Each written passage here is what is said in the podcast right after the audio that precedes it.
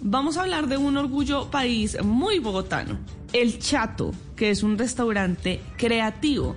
El nombre del lugar Chato es una expresión bogotana para referirse a una persona, le rinde un homenaje a la ciudad natal de su creador y a los productos locales. Y desde que abrió el restaurante se ha vinculado con pequeños productores, los cuales le mandan sus mejores ingredientes y así varía el menú. ¿Cómo les está yendo la reactivación económica? Le preguntamos a Álvaro Clavijo.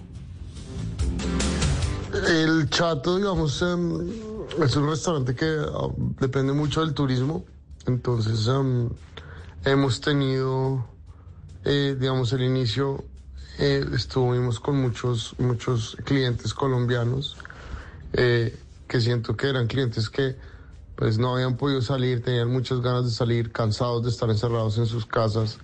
Entonces por ese lado creo que ganamos mucho cliente local, que eso para mí también fue algo muy importante porque, porque nuestra comida siempre siento que la, lo apreciaba mucho más el cliente extranjero. Eh, y con la apertura, eh, digamos, siento que los ganamos mucho, mucho de, ese, de esa clientela, que para mí ha sido muy, conmigo muy importante.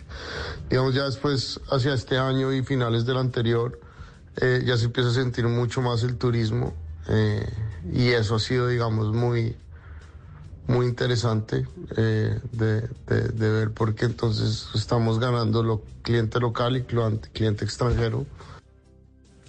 Cliente local y cliente extranjero. Y es que la cata de este restaurante va cambiando según lo hace la oferta de productos e ingredientes cercanos. Si hay platos que están desde el inicio del restaurante y que los clientes siguen pidiendo, por eso se volvieron ya unos clásicos. También le preguntamos a Álvaro Clavijo cómo les ha ido en la pandemia y qué les ha enseñado ponerse en situaciones incómodas hay veces no implica eh, pero la esperanza, sino todo lo contrario. Yo creo que a nosotros en particular nos ayudó muchísimo a ver otras fortalezas que teníamos y explotarlas para poder mantenernos y poder abrir de nuevo el restaurante.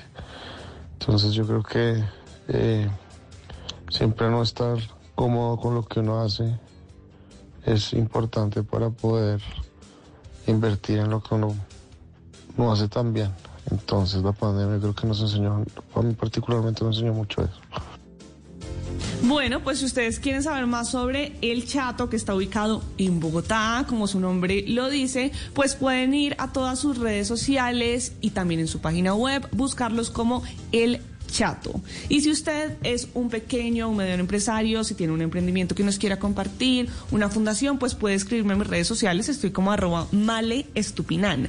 Así puedo contar su historia y entre todos ayudamos a construir un mejor país.